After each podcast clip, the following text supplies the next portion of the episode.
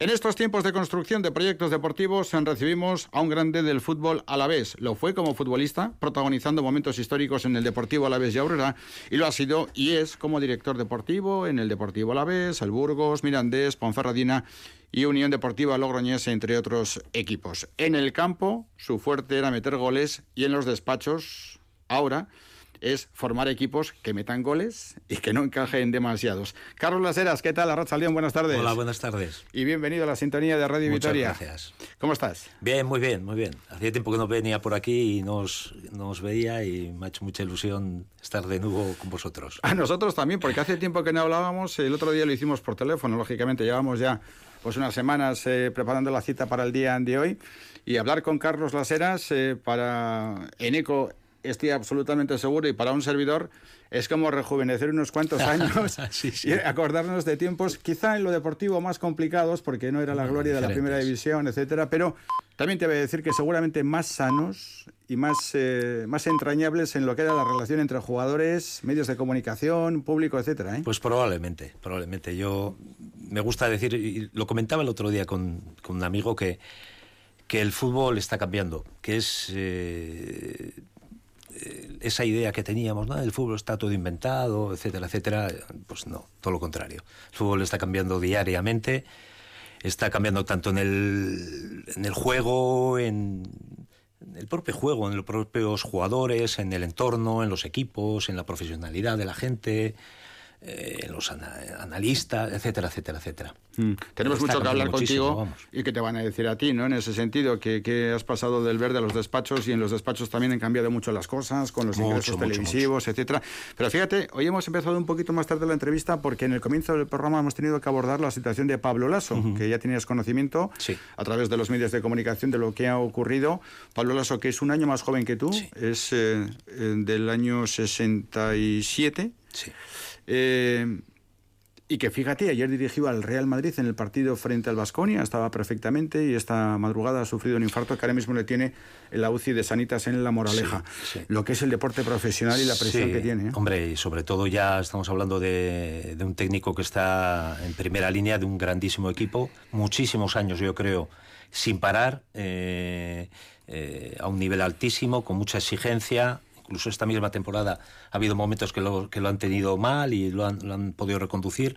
En fin, este, este mundo es así, ¿no? Que, que pues, te exige mucho, te exige mucho, te, te hace meterte en una exigencia exterior y la propia tuya que, que te hace que, que la presión sea altísima y que al final a veces pues lo pagas, lo pagas, sí. Tú viniste de Villasain al Coras, Sí. eh, en este caso Pablo era de San Viator, así Sí. que no coincidiste, No. aunque sois prácticamente quintos, él, tú eres un año más, eh, Yo más mayor, mayor, que él, mayor. pero no coincidiste, quizá habías coincidido pues alguna entrega de premios, alguna gala del deporte, y lógicamente sí, la no. convivencia en aquel Sí. momento Pablo y tú Sí. erais eh, protagonistas del deporte a la vez, en aquel caso baloncesto, Sí, y tú sí, del sí, Deportivo sí. a la vez. Sí, recuerdo que además en alguna en algún acto de, de premios del deporte a la vez, etcétera, etcétera, sí que sí que habíamos coincidido. Lógicamente ellos estaban, siempre estaban en ese momento a un nivel más alto, el baloncesto en ese momento estaba más alto que el fútbol, eh, pero bueno, siempre, siempre había relación. Seguro que en Populares del Deporte a la vez, que Sí. organizaba Radio Vitoria, Sí, sí. y alguna gala ya hemos presentado Sí. nosotros. Por cierto, Nico, ¿tenemos comunicado de última hora con respecto al tema de Pablo? Y no vamos a necesitar demasiado tiempo para leerlo. Dice, nuevo comunicado oficial, Pablo Lasso. Nuestro entrenador Pablo Lasso ha sido sometido a un cateterismo en la tarde de hoy. Se encuentra estable y pasará la noche en observación en la UCI del Hospital Universitario Sanitas La Moraleja. Punto. Bueno, habría que consultar con un médico, ¿no? Exactamente para conocer la traducción al idioma que nosotros podemos manejar. Pero el hecho de que permanezca ingresado toda la noche en observación, pues lógicamente demuestra que es un asunto que no es una broma. Hombre, ¿y que ha sido intervenido? Si le han hecho un cateterismo es que le han, le han intervenido, le han colocado un catéter, que es eso precisamente, para desobstruir. eh, bueno, no somos médicos y quizás soy demasiado osado, pero mm, un cateterismo es eso, una intervención eh, que lo que hace es aliviar la zona que se había, bueno, pues eh, mm, obstruido para generar el infarto y mm, el comunicado se limita a esto. O sea, son dos líneas y media que es exactamente la misma extensión que el primero de los comunicados que se ha emitido a las 3 y 5 de la tarde. Este acaba de publicarlo el Real Madrid. Sí, sí, pero que de alguna manera lo que viene a decirnos es que el asunto tiene su relevancia y tiene su importancia con ese cateterismo y esa necesidad de permanecer en la UBI del Hospital eh, Sanitas de la moraleja. Hablando de situaciones realmente llamativas, ha marcado el Girona en Ipurúa prácticamente. No hemos visto ni el gol en el comienzo del partido. Pues eh, ha sido en el minuto. No llegaba el minuto 2 de partido cuando ha marcado el Girona y lo cual, eh, bueno, pues ha generado evidentemente un auténtico clima de decepción y un jarro de agua fría para el Eibar que, bueno, pues eh, venía con la ventaja del tremendo gol en Montilivi de Águera Queche y que ahora mismo ha visto como en apenas unos minutos, después de haber jugado en Girona con, un jugador menos durante 50 minutos. Eh, ahora nada más arrancar el partido en casa y con su gente ha encajado el gol. Así que ahora mismo la eliminatoria está igualada. 0-1 está ganando el Girona en el 3 y medio de la segunda parte. 0-1 ganó el Eibar en el partido del pasado fin de semana. Recordamos que en este playoff, ojo Eibar ahora en ataque a la pelota que acaba, acaba siendo detenida por el arquero del el Girona. Decía que eh, si este resultado se mantuviera hasta el final, es decir, si se mantuviera el empate a uno, se jugaría prórroga. Pero en caso de que en la prórroga tampoco se moviera, sería el Eibar el equipo clasificado, porque no hay lanzamiento de penaltis. El equipo que en la liga regular ha quedado más alto es el que tiene la prioridad eh, después de la prórroga cuando se mantiene el empate y como el Eibar fue segundo clasificado en segundo no fue tercer clasificado en la liga regular pues eh, ahora mismo sigue el conjunto armero clasificado, pero claro, ya ahora mismo depende únicamente de un gol. Aquí solemos decir, Carlos, bendita presión, a quien le gustaría estar ahora mismo, ¿no? En esa situación que ahora mismo están eh, padeciendo y disfrutando el Eibar y el Girona, pero hay que ponerse en el pellejo de los directivos, de los consejeros, de los directores deportivos, de los técnicos y de los jugadores, porque eso te quita vida. ¿eh? Sí, por supuesto. Por eso cuando hablábamos de lo de Pablo y demás, son muchos años que, que estás eh, a este nivel, con esta presión, con esta exigencia diaria, que mucho, muchas veces también el, descansar de vez en cuando y cargar pilas y volver a, coger fuerza es importante. Ahora mismo hay tanto en juego ya en, cualquier categoría, ya de, de, la primera a la segunda y de la segunda a la, a la primera red, en este caso, económicamente es tan importante estar en una o en otra que, que la exigencia es máxima, la igualdad es tremenda también entre los equipos y, y bueno, sí es verdad que cada, cada semana y cada día pues te, va quitando te va quitando años de vida. Bueno, en tu caso, Carlos, después de muchos años sin tomar aire, este año con una decisión personal has eh, parado, pero ya estás con las pilas puestas para retomar, ¿no? Sí, bueno, eh, a final de temporada, el año pasado fue una, una temporada muy complicada. Veníamos también de, varios años sin descansar por el tema del COVID, se cambiaron los, si os acordáis, se cambiaron también los, los mercados, se ampliaron, con lo que las prácticamente no tuvimos, no tuvimos descanso en, en tres temporadas. Y todo eso unido a todo lo que llevaba el COVID y todos los problemas. También el, el tramo final de temporada que fue complicado para nosotros, en el que al final caímos. Y temas personales, pues bueno, decidí pues bueno, descansar un poco y cargar pilas, eh, adecuarte, estudiar, eh, ver, ver fútbol, ver, ver cosas para, para ir mejorando, como he dicho antes. Esto va cambiando y cada día eh, esto, esto evoluciona y hay que estar al día de todo. Los oyentes de Radio Victoria, eh, sobre todo aquellos que pasan de los 40 y conocen perfectamente a Carlos Laseras, eh, cinco años en el primer equipo del Deportivo La Vez, cuatro en el Baracaldo, dos en el Aragón, dos, uno en el Málaga y dos en el Aurrera de Vitoria, todas en Segunda División B. ¿Queda muy lejos esa etapa como futbolista o siempre está ahí? No, no. Yo en mi caso, yo soy una persona que, que el pasado pasado está, no soy de los que está acordándose de, todo lo que ocurrió, ¿no? Fue una etapa para mí la más bonita del, del, fútbol, porque es en la que más disfrutas cuando eres jugador, eh, es cuando disfrutas de las victorias, de, la afición, de los campos, de...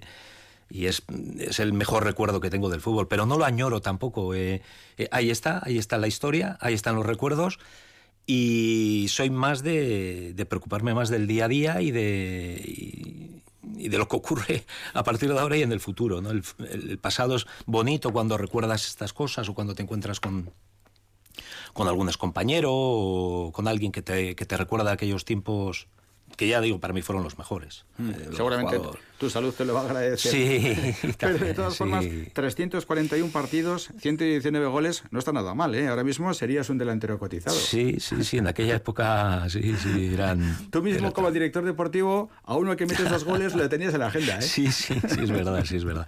Pero bueno, pero bueno el, fútbol está cambiando también, ¿eh? Y sí es verdad que yo muchas veces hablo con, con gente y como era yo como jugador en ese momento concretamente, quizá ese tipo de jugador se está perdiendo ahora mismo, porque eh, ese tipo de jugador de área, rematador, eh, goleador, de estar, yo creo que ya no es un perfil de delantero que, que, que, los equipos quieren. Sí que, hombre, sí que se acuerda de todo el mundo cuando no hace goles y tal, bueno, pues quiere un delantero goleador y tal. Pero al final estamos yendo al típico delantero rápido, eh, con recorrido, capaz de hacer jugadas individuales, bueno técnicamente, bueno en, asociarse con el compañero. En fin, yo creo que. Uno contra uno. Eh, tú algo de todo eso ya tenías, tampoco digas que no, oye, que eras un paquete. bueno, bueno. Eh, viviste cuatro títulos de liga como futbolista, tres con el Deportivo Laves y uno con el Aurora, pero también, eh, luego comentamos un poquito más, un descenso administrativo, siendo prácticamente un pipiolo, porque tú aterrizas en el fútbol profesional con 19 años y te encuentras con aquella experiencia del descenso por impagos. Yo, para mí, bueno, fue una experiencia increíble. O sea, a ver, yo para mí encontrarme con esa edad, con 19 años, de repente, porque fue muy rápido todo y en ese momento, pues bueno, yo no, no le dabas importancia al aspecto económico, a la situación del club, lo único que te gustaba era jugar a fútbol, jugar en el equipo, jugar en Mendizorroza, jugar con esos compañeros que muchas que habías visto jugar eh, en esos muchos partidos y mucho tiempo antes y que te que les vamos que eran para ti ídolos, ¿no? Y, sí que bueno, era era otro fútbol, era el club no estaba en las condiciones en las que está ahora, por supuesto. Yo recuerdo donde entrenábamos, donde eh, entrenábamos como podíamos, como cobrábamos y cobrábamos. Eran, eran otros tiempos y eran una época para mí personalmente muy bonita, muy bonita, de las que más recuerdo o de las que mejor recuerdo tengo. Pero sí es verdad que quizá el club y la situación no fue la más, la más bonita y, y eh, recuerdo el empezar la pretemporada el último año, el segundo año, que estaba yo con el primer equipo, y tener que irnos en, en mitad de la pretemporada, en verano, cada uno a, a, buscarse sus equipos, los que éramos en ese momento que habíamos firmado contratos, contratos profesionales y sí que fue un palo, porque, bueno, porque yo en ese momento estaba muy, muy, muy a gusto aquí. Mm. Luego comentaremos con un poquito más de detalle, porque había jugadores también que después hicieron una importante carrera deportiva. Sí. Eh, pero en este arranque de la conversación, eh, podemos decir que el mejor momento deportivo como jugador fue el ascenso a segunda con Chucher Anguren en la 94-95, en aquel ascenso con derrota, en la victoria, eh, con derrota y con gol tuyo además en sí, Sí, yo, yo a ver, lógicamente el, final de, de la temporada y conseguir el ascenso, pues lógicamente marca esa temporada como la más. Pero yo recuerdo esos tres años de mi segunda etapa, los tres muy, muy buenos años, muy, en los que estuve muy a gusto. Teníamos un vestuario fenomenal, unos compañeros estupendos, un ambiente increíble. Eh, durante la liga era relativamente cómoda, porque, porque bueno, el equipo siempre era relativamente cómodo, estábamos arriba, entonces eh, no teníamos esos momentos difíciles, ¿no? Hasta que llegaba el playoff. Si es cierto que estabas todo el año viviendo bien hasta ese último mes y medio en la que nos jugábamos todos, ¿no? Sí es cierto que ese, ese año de, de Chuchi, pues bueno, al final yo creo que tenemos un grandísimo equipo y tenemos, bueno, un equipo muy compensado, súper compensado. Y, y bueno, al final el, conseguir el ascenso, pues para todos después de tantos años, eh, fue increíble, ¿no?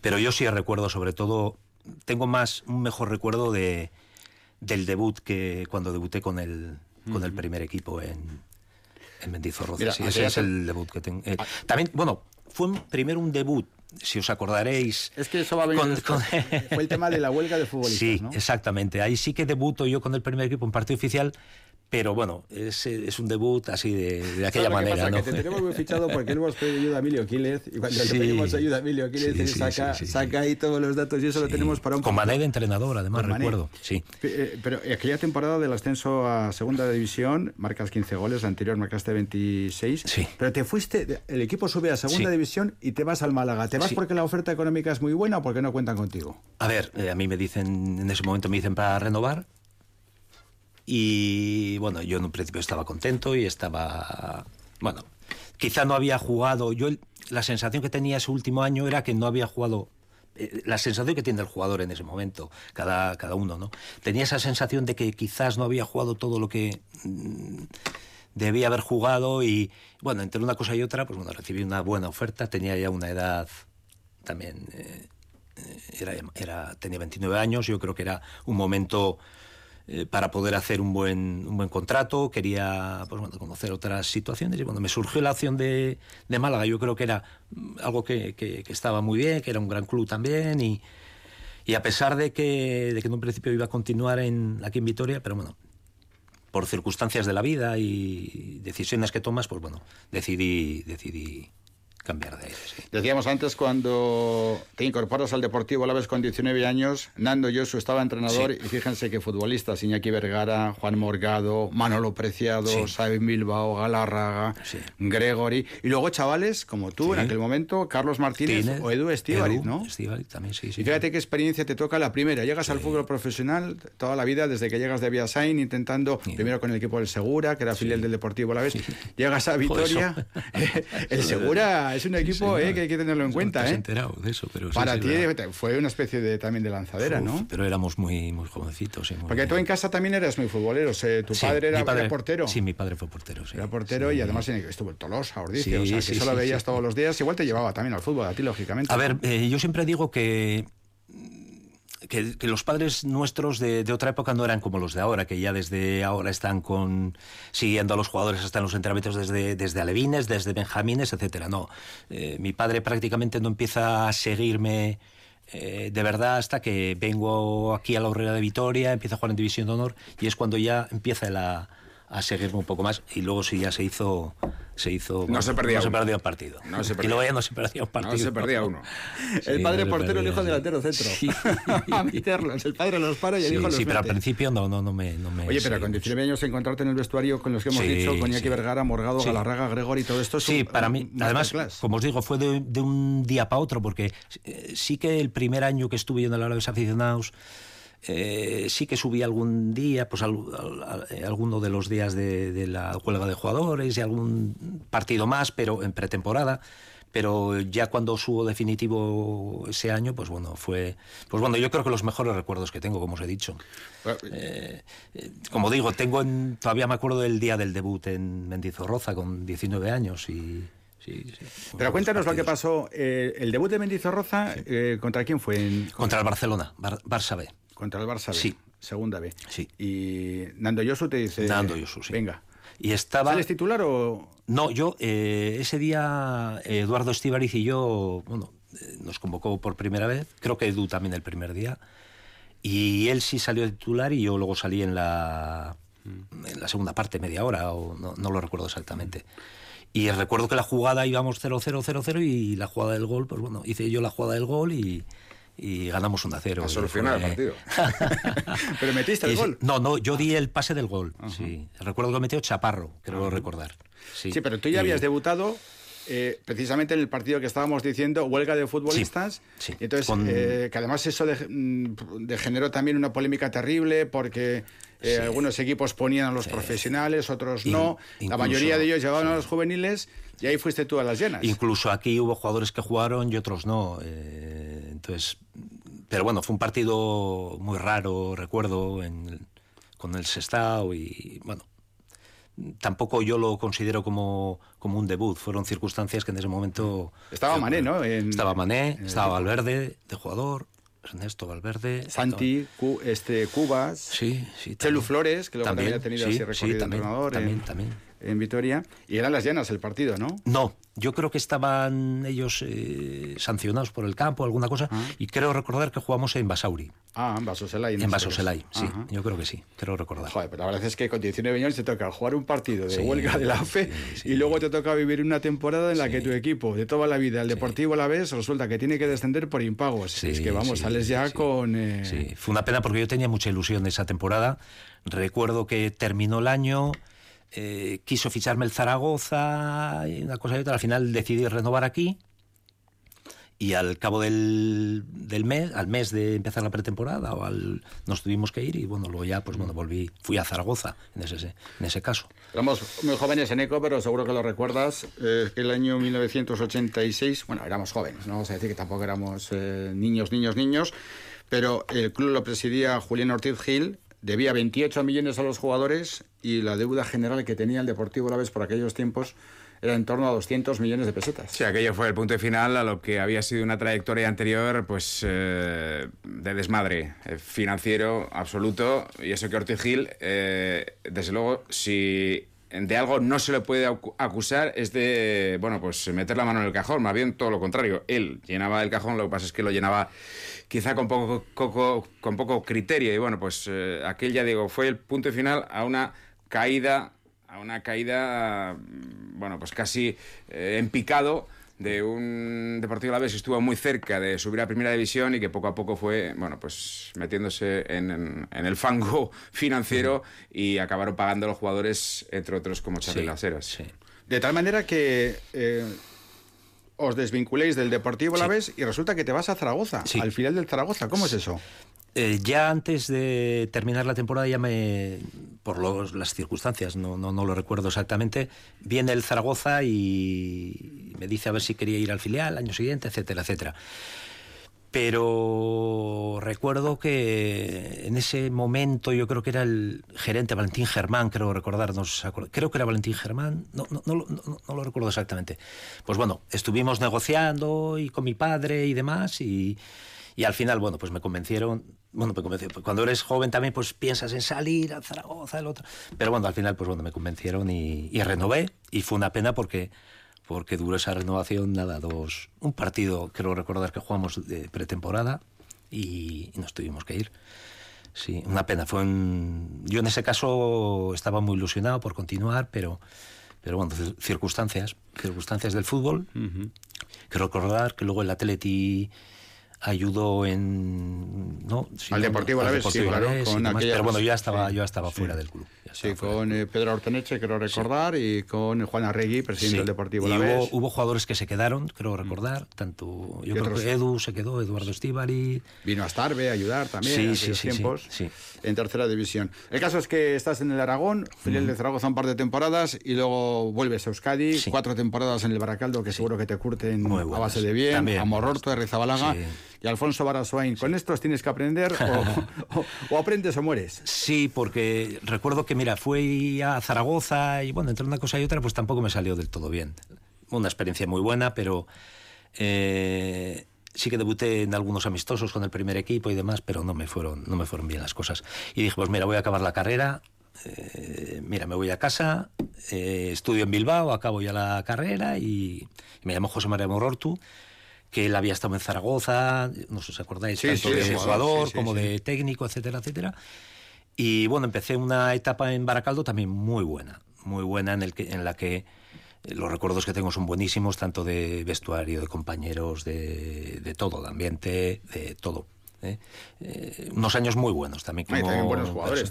Sí, sí, sí, hubo, hubo compañeros buenos, jugadores buenos, con algunos de ellos luego coinciden en el Alavés, y, o jugadores que habían ido del Alavés y años muy buenos también.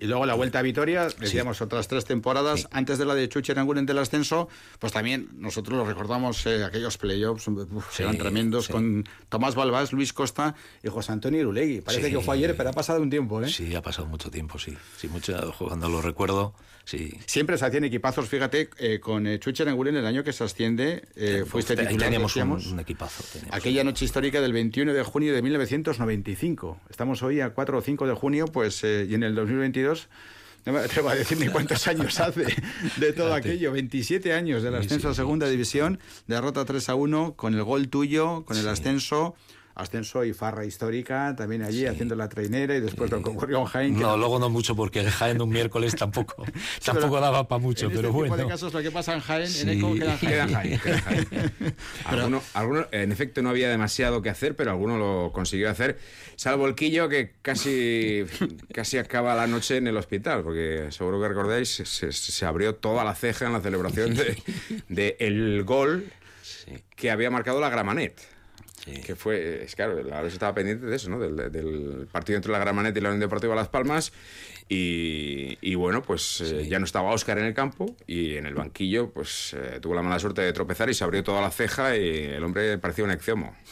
Pero eh, la verdad es que luego los playoffs se complicaba mucho, pero uno sí. mira el equipo que tenía el Deportivo a la vez y casi abusabais. No sé qué haría un equipo como este ahora mismo en la primera ref o en la segunda división, gente como Tito, Aitor Arregui, Iván Campo, Musti Mújica, Joseba Aguirre, Santi Castillejo, Manolo Serrano, Xavi Mancisidor, ahora mismo ayudante de Guardiola en el City, entrenador de porteros, eh, Luis Codina, Antonio Gorrerán, eh, Oscar Arias, Javier González, sí, también director deportivo. Sí, buen amigo mío, buen amigo mío. Eh, Equillo, que ha tenido sí. unas experiencias recientes. Sí, ¿no? sí. Pero es que este era un equipazo. Era un equipazo, sí. Carlos, era una... es que no tenía mérito casi subir.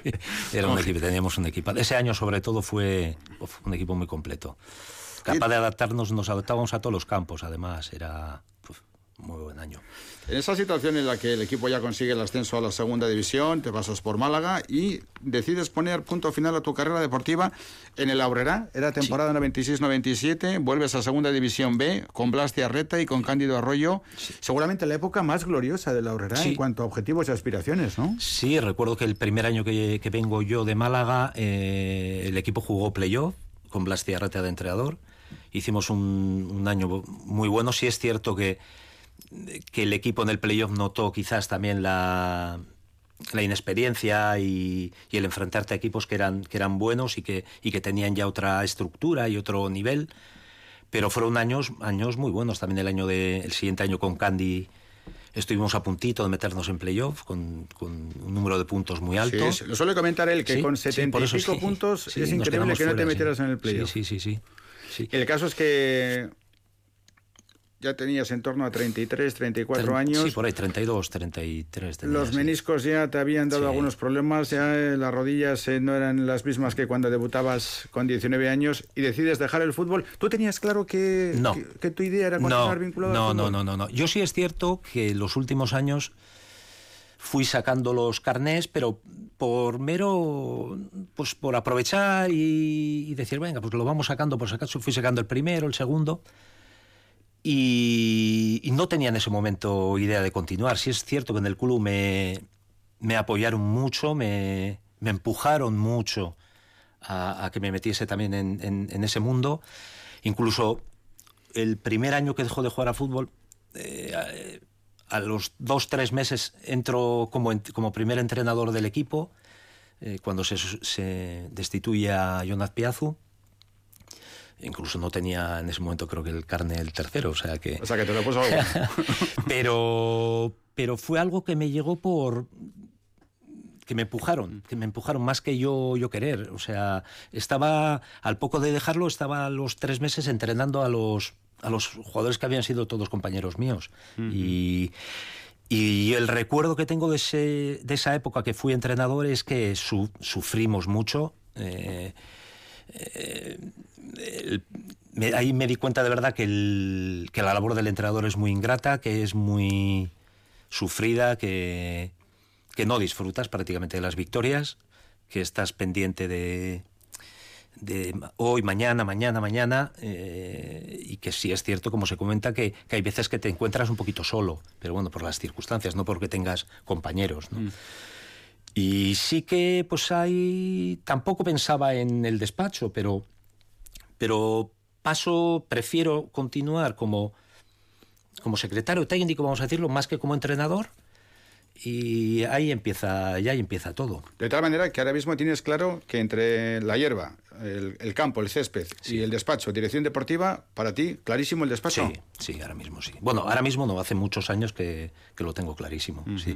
Alguna vez me ha surgido la opción de de porque estás en el club y hay una, una destitución, algún caso de estos poder volver a coger igual el equipo, pero no, no, no, no me veía ya con capacidad para poder hacerlo. Sí, porque en el eh, caso de la Obrera has comentado lo de Jonas Piezu, efectivamente tomas el relevo, ya eres director deportivo de la Obrera y tomas el relevo de Jonas Piezu, también estaba Luis de la Fuente después contigo como director. A los dos años también luego sustituí a Luis de la Fuente también. Y en el Deportivo La Vez también como director deportivo tuviste que ponerte en el banquillo. Sí, pero bueno, fue una, una jornada que, que, bueno, que lo hice porque estábamos en ese impasse de que llegase un un nuevo técnico y yo ahí decido que no, no, no quiero ser yo el entrenador del, mm. del filial y se decide incorporar a otro entrenador. ¿Martín Delgado puede ser? Sí. El que llega. Sí. Y, la primera experiencia, por lo tanto, dejas el fútbol, pasas a la dirección deportiva y ¿cómo es eso de de repente de estar cambiándote la caseta con eh, un compañero y hacer un chiste, una broma, a tener que decidir sobre su futuro el año, el año siguiente? pues sí, es difícil. Jodido, ¿eh? Sí, sobre todo eh, bueno, en el día a día sí que intentas y mantienes más las, las distancias, porque bueno, ya cada uno se cambia sus, vestuarios, no tienes esa relación, que siempre tienes un, vínculo de amistad, pero, pero sí es cierto que, cuando peor lo pasas es en el momento de dar las alineaciones y hacer las convocatorias, lógicamente. Eh, ese es el primer paso que, que choca porque, porque claro, te, duele porque tú acabas de estar en esa situación cuatro meses eh, antes. Y tú sabes lo que está sintiendo cada uno de los porque encima los conoces, cada uno de los jugadores, ¿no? Entonces sí que hay, hay momentos que lo, que lo pasas mal, lo pasas mm. mal, pero, pero en este mundo no puedes estar pensando en, en, lo que está sintiendo o el jugador, o la novia del jugador, o el padre, o el hijo del jugador. Tienes que ser tú, yo siempre digo, hay que ser consecuente con lo que haces, eh, ser muy, muy objetivo, intento ser siempre objetivo, y, que no te afecte, por supuesto, eh, lo que pueda pasar alrededor tuyo. Estar eh, tener la conciencia tranquila. tú cuando, como suelo decir, cuando te vas a la cama, irte con la conciencia tranquila. Saber que te puedes estar equivocando, pero que, que las decisiones las tomas con todas las consecuencias y porque eres objetivo y crees que es lo mejor para, para el conjunto y para, para el club en este caso ya habías dejado el fútbol como futbolista y acabas de comentar que por circunstancias, pues resulta que ya, aunque no estuviera quizá previamente planificado, pero ya determinas que tu vida va a ser el fútbol porque tú de carrera que... Eh, eh, Tengo empresariales. O sea, sí, hecho empresariales y, en ningún momento te planteaste... Sí, sí, sí, sí. Siempre hice algún amago de, de, empezar a trabajar o de presentar algún currículum para, para, para algún puesto. Sí que quizás en algún momento que que o el club iba mal o no me iba del todo bien o tal, sí que tienes esa, esa idea de decir, mira, me lo voy a dejar todo porque no, este mundo trae da muchos disgustos y, demás y me voy a y me voy a ir a, a la vida normal entre comillas y, y, vivirla. Sí que hice varios amagos pero pero al final las circunstancias del fútbol me fueron, me fueron llevando, me fueron llevando sin... Es que al final, qué complicado es que tú hagas tú bien tu trabajo, hagas un scouting perfecto, que firmes de maravilla, que hagas todo, pero resulta que todo depende de que la pelota, en vez de pegar en el palo hacia afuera, pegue del palo hacia adentro. La línea, la línea del, del fracaso y del, y del triunfo es tan... Eh, un ejemplo que suelo poner yo, eh, segunda división, eh, estando en el Mirandés yo como director deportivo, y estando el Alavés también, uno de los ejemplos que pongo, en el minuto 94 mete el Alavés y nosotros descendemos. El trabajo fue el mismo, el trabajo hubiera sido el mismo, si no entra ese gol, que, que, que, si entra. pero, es el, de pero, pero nosotros pasamos, el trabajo mío concretamente, o el de mi gente, o el de mi grupo, de, de un fracaso, entre comillas, a de lo que podía haber sido el mayor logro y el mayor éxito, por un gol en un minuto 94, o por una jugada en una categoría tan complicada como es la segunda división, que es complicadísima. Em, la línea que marca el fracaso y el, y el es, tan fina que, que, es así. Fíjense, eh, en su momento lo recordábamos, pero ahora mismo que lo ha sacado, efectivamente, uno de los efectos colaterales del gol de Guzmán en Jaén, en aquella voltereta increíble y alucinante que permitió al Deportivo a la vez mantener la categoría, fue el descenso del Mirandés a la segunda vez. Sí, exactamente. Esa jornada eh, creo que estábamos ocho equipos eh, eh, jugándonos en un punto la posibilidad de descender. Y bueno, fue todo muy igualado, con los y todas las combinaciones resultaron negativas en este caso. Qué desagradecido es a veces el fútbol. es pues muy grande, pero a veces. sí, pues mucho. Pues, es el ejemplo que te he puesto antes de, que hay situaciones en el fútbol, momentos en el fútbol que, que, lo pasas muy mal, que, que, crees que has podido fracasar en un momento determinado, pero pero, pero el trabajo ha sido el mismo. Hay que estar satisfecho con el, con el trabajo que haces y, hacerlo de la mejor manera posible. Eso no te va a asegurar en el fútbol nunca el conseguir los objetivos. Y por supuesto has podido trabajar y hacerlo todo fenomenal, pero, pero no, no te asegura el, conseguir el objetivo. Después de la Aurera, ¿tu segunda experiencia en los despachos es en el Deportivo La Vez? Sí, sí. Eh, cuando empieza la Aurera a tener los problemas económicos, etcétera, etcétera, eh, me llamaron de, del Alavés para ser el director de fútbol base.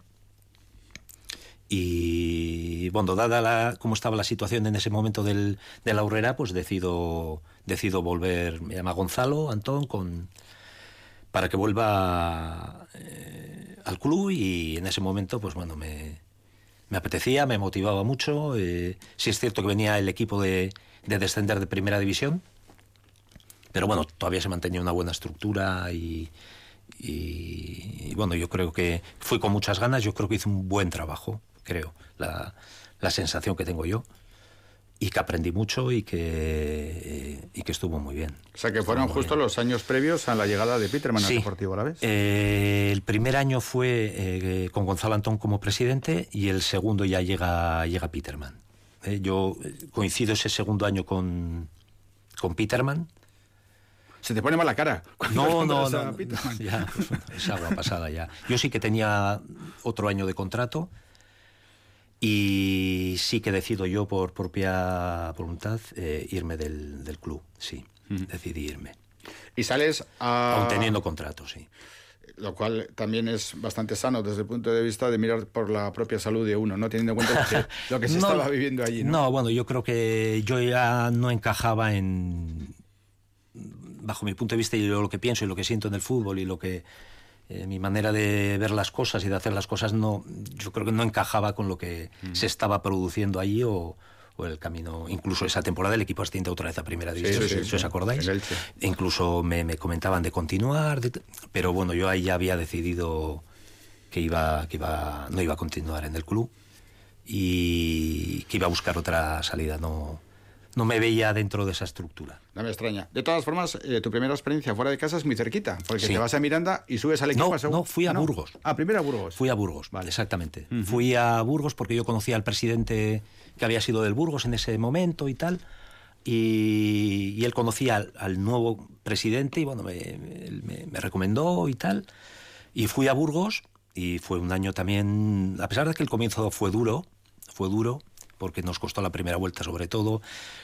Eh, estuvimos ahí muchas críticas y demás, pero bueno, la segunda vuelta fue, fue estupenda. Llegamos al playoff de menos a más, llegamos al final segundos porque primero quedó Leibar y era la, el playoff de eliminatorias y llegamos a la última con, recuerdo con el Sevilla Atlético y caímos en la prórroga de, del último partido en Sevilla. Mm. Eh, eh, la temporada fue muy buena y allí querían que continuase, tenía una opción de continuar, pero, pero bueno, en ese momento me dicen otra vez de volver al, al club. Sí es verdad que fue un momento que yo, después de la buena temporada en Burgos y demás, tuve oportunidades de, tuve varias opciones de, de varios clubes de poder, de poder salir, tenía buenas ofertas pero claro, lógicamente me dieron la posibilidad de volver al, al Alavés y como director deportivo, que para mí era lo máximo, sí es cierto que, que, no era el mejor momento. No era el mejor momento. no era el mejor momento, no. No era el mejor era momento. Era una muy buena oportunidad, pero no era el mejor, momento, es verdad. Y fue un año durísimo.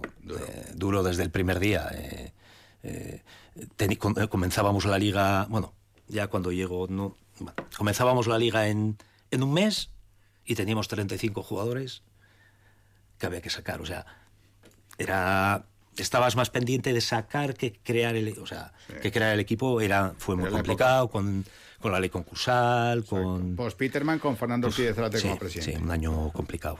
Un año complicado que el, el muerto estaba en la UBI, lo quisimos sacar de la UBI, pudimos sacarlo de la UBI, pero querían que compitiese y que corriese y era era era muy complicado. Claro. era muy complicado. el primer año. Primero tenía que andar con muletas. Exactamente. primero tienes que ir a la habitación, luego andar con muletas y luego empezar a entrenar y luego correr. Y si crees que va a correr el, a, los dos meses, es imposible. Bueno, esperemos que podamos verle a las eras con un proyecto deportivo. Ojalá, ¿eh? sería una ilusión tremenda, primero para él, lógicamente, como crecimiento profesional y también a nosotros por eh, la simpatía que tenemos hacia ti, ¿no? En primera división. Pero hay que decir que los proyectos que has tenido en segunda división y segunda división B te ha ido bien como director deportivo, porque te vas a Miranda y asciendes a segunda división. En Miranda recuerdo eh, salir del Alavés y me dijeron para ir a Miranda con la idea de segunda B, porque ellos estaban jugando, iba muchos años con el periodo de tercera. Y yo, pues bueno, en ese momento dije, mira, si subís a segunda, pues a segunda B, mira, voy a lo de casa, me daban un contrato de tres años. dije, un proyecto, además, una ciudad que a pesar de los de treinta y pico mil habitantes que tiene, el porcentaje de, asistencia al campo y de socios es tremendo. Eh, yo entendía que era un proyecto con muchas posibilidades, con mm. muchas posibilidades. ¿Y te va francamente bien? Pero el equipo no asciende, y, pero aún así ellos intentaron convencerme a tercera división y fui a tercera división. Que pude parecer de segunda de la vez a tercera división y fuimos capaces en varios años de, subir de tercera división a segunda. a segunda. Y fueron unos años también. Pero que eso se dice muy fácil, pero es muy difícil. Muy difícil es muy difícil en el fútbol. La tercera de antes y la segunda de antes. ¿eh? Quizás era más fácil. Bueno, el, el, ascenso de tercera a la segunda B quizá era más fácil por el potencial que teníamos. Pero bueno, también eran tres eliminatorias, que eran, todos sabéis lo que conlleva las tres eliminatorias. Tú mejor que nosotros, jugar playoffs con equipazos y luego no subir. Por supuesto. En junio y casi en julio. Sí. Y luego ya en segunda B, pues bueno, el primer año nos costó un poco adaptarnos, pero luego a partir de ahí fue todo rodado, fue todo rodado. Eh, recuerdo una de las temporadas, que seguro que la recordáis también vosotros, por la Copa del Rey, que eliminamos, fuimos capaces de eliminar a tres equipos de primera división. ¿Con Iraola? No, con Pouso. Ah, con, Pouso, exacto, con Carlos Eliminamos a tres, eh, llegamos a semifinales de Copa del Rey con el Atleti. Sí, sí, sí. Esa misma temporada ascendimos, creo que perdiendo un partido en todo el año, o sea, fueron años muy buenos también. Iraola ha sido, ha sido hace dos días y medio, antes de fichar por el Rayo Vallecano. Y fueron años, fueron años, bueno, la, la, dificultad que tiene de, conseguir de subir de tercera división a segunda. Sí, sí, es cierto que luego, claro, eh, la segunda división pues es muy complicada. Y en segunda división, si os dais cuenta, los equipos que llegan de, la segunda B, pues lógicamente eh, empiezan con un con un déficit tremendo económico. Eh, estamos hablando de que partes de, presupuestos de plantilla de 4, 4 millones, 4 millones y medio, 5 millones, y ya estás hablando de, equipos que tienen unas capacidades y unos jugadores. Entonces, eh, ese, ese asentarte en la categoría siempre es difícil, ¿no? Para clubes modestos, ¿no?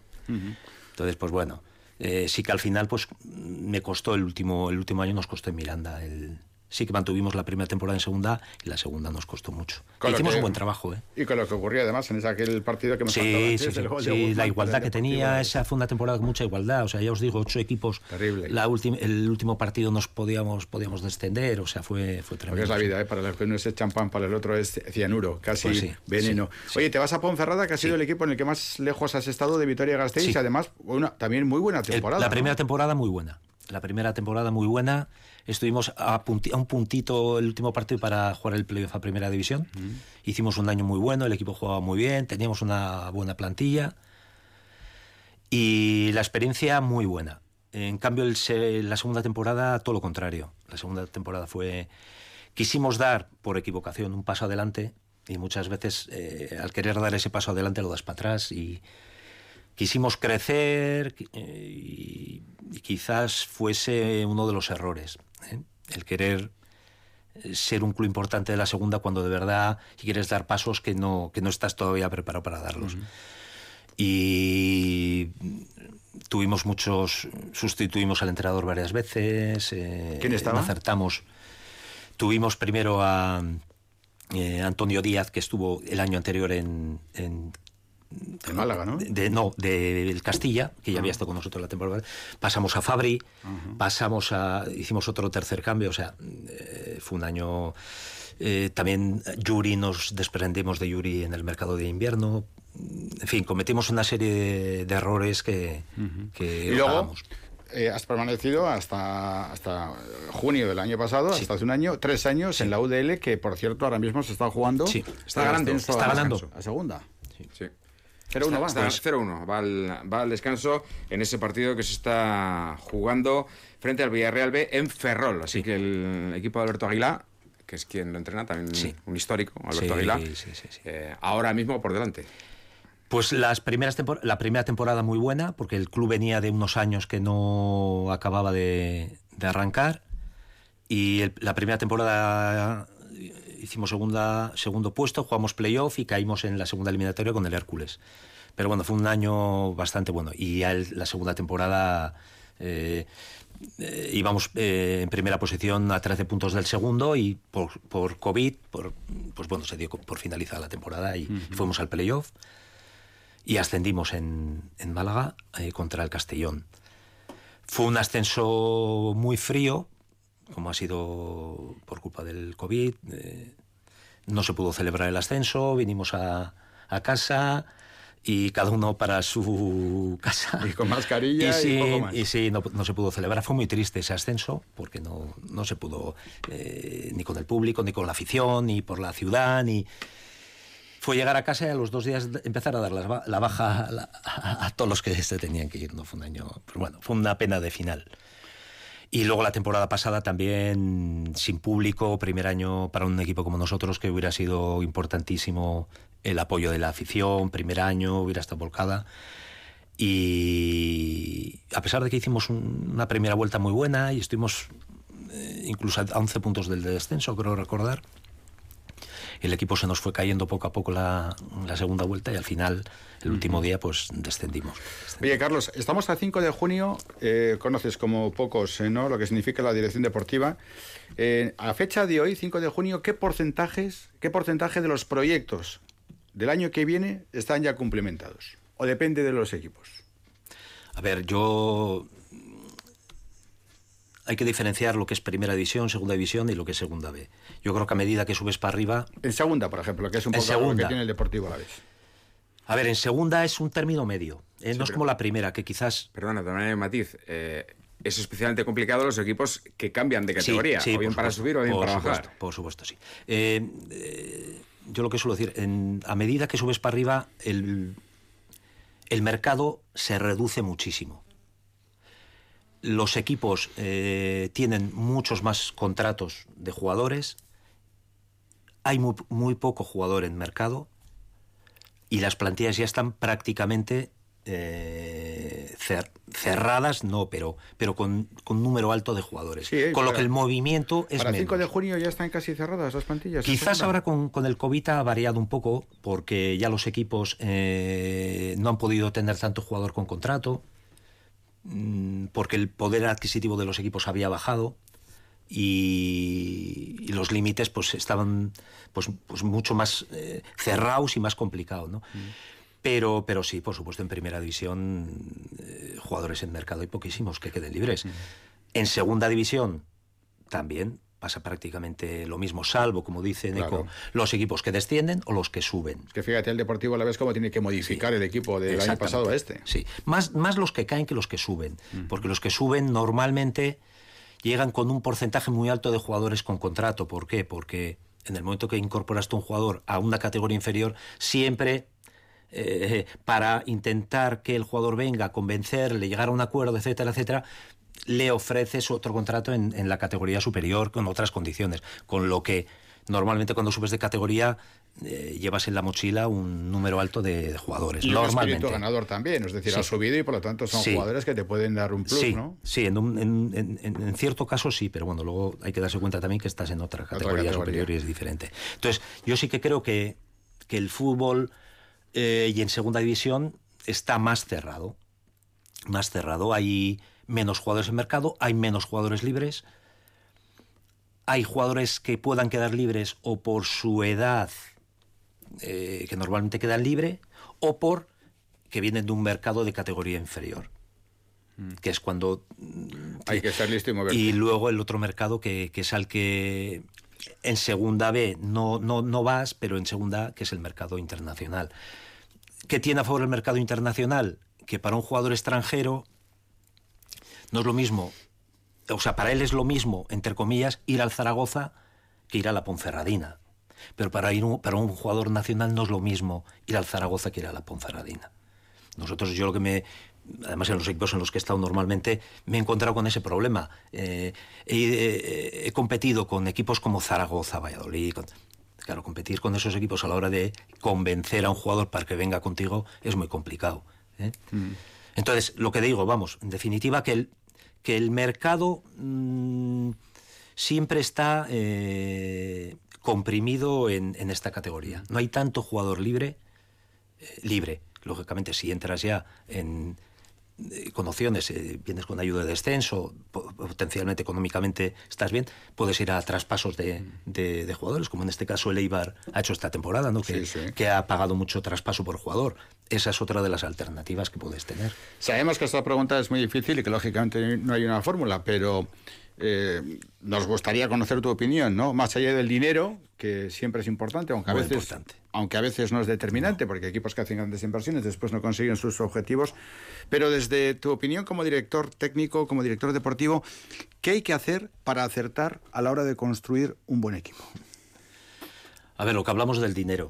Eh, yo para mí, y lo digo siempre, el dinero no te asegura el objetivo, pero te acerca muchísimo. Eh, con dinero eh, pocos casos se dan porque el fútbol es la, por eso es tan grande el fútbol porque porque en el fútbol el, el que menos dinero tiene le puede ganar al que más dinero tiene un partido o, pueden ocurrir cosas de esas pero pero normalmente el que más dinero tiene más se acerca al objetivo. Si el objetivo es estar entre los tres primeros y tú tienes un presupuesto que es de los tres más altos tienes muchas posibilidades de estar entre los tres primeros. Entonces eh, si tienes una capacidad económica, en este caso de los equipos que vienen de primera división, con esa ayuda de descenso, etcétera, etcétera, yo entiendo que, el primer año es muy importante para, para, dar el salto. Para mí es, vital. Es vital porque tienes que aprovechar esa ayuda de descenso para ser diferencial al resto de los equipos. El segundo año te vas a, te vas a igualar pues, a tantos y tantos equipos como hay en la categoría, Las Palmas, Tenerife.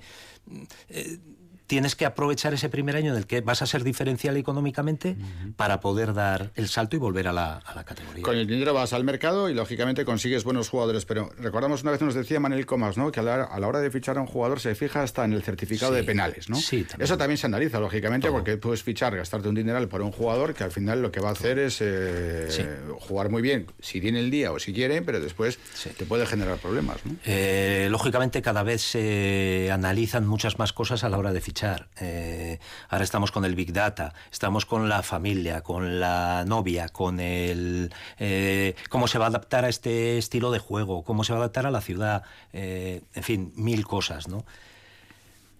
pero que sea buena persona, luego lógicamente, que es lo que miramos todos, siempre nos informamos, buena persona, hablamos con uno, hablamos con otro, pero luego cuando tienes buenas personas también te quejas que te faltan eh, los cabrones. claro, pero luego a la hora de fichar dices, joder, es que este es un cabrón, ¿cómo le voy a fichar? Ya, pero luego le echas en falta. Y luego, pues bueno, tienes que... Esto es como todo. ¿Te parece que con la irrupción de las televisiones y todo el dinero al que se mueve y tal, hay mucho jugador sobrevalorado? Hombre, yo entiendo que ahora mismo el, el aspecto económico está por las nubes. Ya los jugadores ganan tanto dinero y ya no voy a entrar en la primera división las cifras que, que se oyen y, que se oyen, que dicen, que se pagan. Podemos comentar con gente de nuestra edad, Carlos, que decimos, joder, dicen los futbolistas, si hubiese nacido yo 25 años más tarde... Pues sí, sí puede ser. un ejemplo que, que, te puedo poner también, eh, el fútbol, eh, los jugadores que se van al extranjero. Estamos viendo que ahora hay un porcentaje altísimo de jugadores eh, españoles jugando en el extranjero, cuando en nuestra época prácticamente no había nadie. Alguno que se iba a Italia en primera división de los, pero poco más. Y ahora estamos, vamos, jugadores de tercera división, de segunda B, de eso, se están yendo al extranjero por el tema económico. Eh, ahora mismo pues las cifras que se están manejando en ciertas categorías pues son cifras muy importantes. Lógicamente desde tu perspectiva entiendo, sin ánimos eh, de meterte en el trabajo de los demás, ¿no? En este caso Sergio Fernández, pero si tú ahora mismo eh, tuvieras eh, la posibilidad de construir un proyecto para el año que viene en segunda división de un equipo que baja de primera, ¿Qué epígrafes fundamentales establecerías a la hora de hacer ese equipo? No lo sé. Todo, todo depende el equipo que sea, el aspecto económico, donde estés donde, de dónde seas, qué estilo de juego quieres crear en, el club en el que estés, eh, muchas cosas que, influirían a la hora de, de, hacer la plantilla. Antes el director deportivo pasaba bastante desapercibido. El marrón, entre comillas, se lo comía o la gloria, el entrenador y el presi en el palco. Ahora, la figura del director deportivo está saliendo a primer plano. ¿eh? Sí, ahora...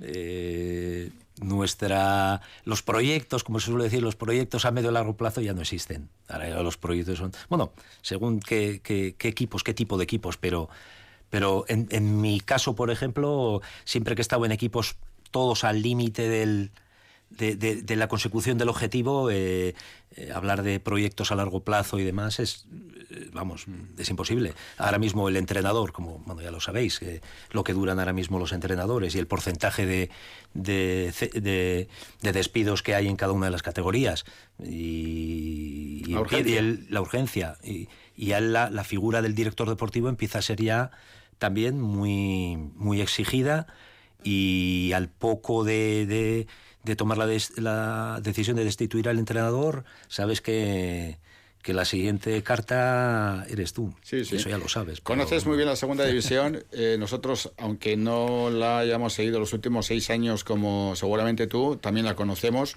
Por cierto, descanso en Ipurúa con 0-1. El sufrimiento que tiene la segunda división, las 42 jornadas, es terrible. Es una categoría... Los oyentes que nos están escuchando y que de alguna manera, sobre todo los más jóvenes, ¿no? que están acostumbrados a los seis últimos años en primera división, ¿qué mensaje les podríamos trasladar a la hora de que puedan entender la dificultad que tiene esta categoría? Que hay que tener paciencia. Que los, que los ascensos se consiguen en, en junio y que todos los equipos, todos, van a tener su, su bajón y su mala racha, todos. Entonces, lo que hay que, lo que, hay que hacer es estar eh, tranquilo en los malos momentos, ser sereno y entender que, la liga es larga, que esta es una categoría, eh, es un maratón de, de, 42 etapas y algunos, algunos más. Y que, y que no hay que perder los nervios, no hay que volverse loco, que los equipos que normalmente tienen más paciencia y más tranquilidad son los que, yo por experiencia, los que al final consiguen los objetivos porque eh, los que empiezan a, dudar, a hacer movimientos, a tomar decisiones rápidas, a, eh, da lugar muchas veces a, equivocarse y luego que a los aficionados que no, que no se dejen llevar por el nombre de los rivales que no se dejen llevar, que no piensen que... Cualquiera te mata. Sí, sí, que no pienses que estás acostumbrado a ver al Madrid o al Barça, tal, que van a venir equipos con mucho menos nombre, pero que, que te lo van a poner dificilísimo. Carlos, por otra parte, milagros en Lourdes y en el Leicester de Ranieri, ojo, que tenía un equipo, el Leicester en aquella temporada. Varios jugadores ¿eh? de esos mirar a qué nivel están, o sea eso que eso por supuesto. Eh, ganarle al City, al United, a todos esos. Sí, es cierto. Pero al final tienes que tú tienes que gastarte el dinerito. Tienes que tener un jugador que te meta 20 goles para subir a Primera División. Sin un hombre que te meta 20 goles, sin un Stoichkov, el Eibar, como ha tenido este año,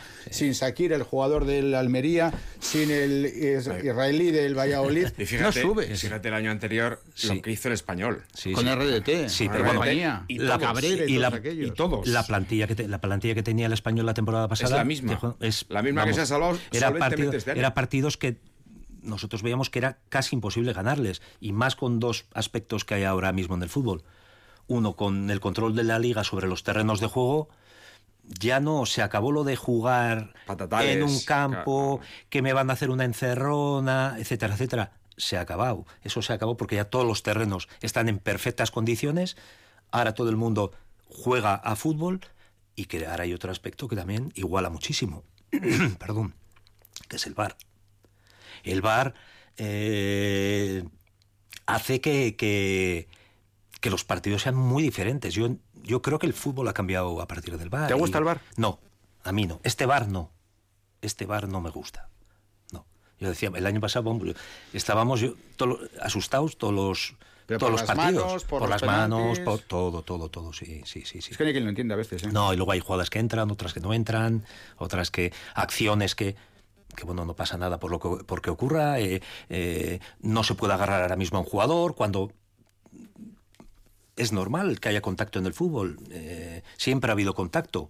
Entonces tiene, tiene que seguir habiendo, eh, seguir habiendo contacto, entiendo yo.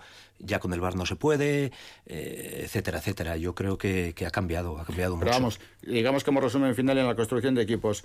Si tienes a un jugador que te meta 20 goles, es decir, tienes que gastarte el dinerito, el israelí del Valladolid, el africano del Almería eh, Omar el Stoichkov de Leibar, etc, etc, etc. Si no tienes un futbolista, varios futbolistas, pero si no tienes gente que marca la diferencia, va a ser complicado. Oye, Carlos, ¿y cómo te planteas el futuro? ¿Ahí tranquilo, esperando, viendo fútbol, estudiando? Sí, sí, bueno, viendo fútbol, sí, siempre he estado todo el año viendo fútbol y esperando si sale algún proyecto que me, que me pueda interesar y que me pueda gustar y sobre todo algo que con lo que puedas trabajar a gusto ir con ilusión e intentar mejorar más que, que otra cosa.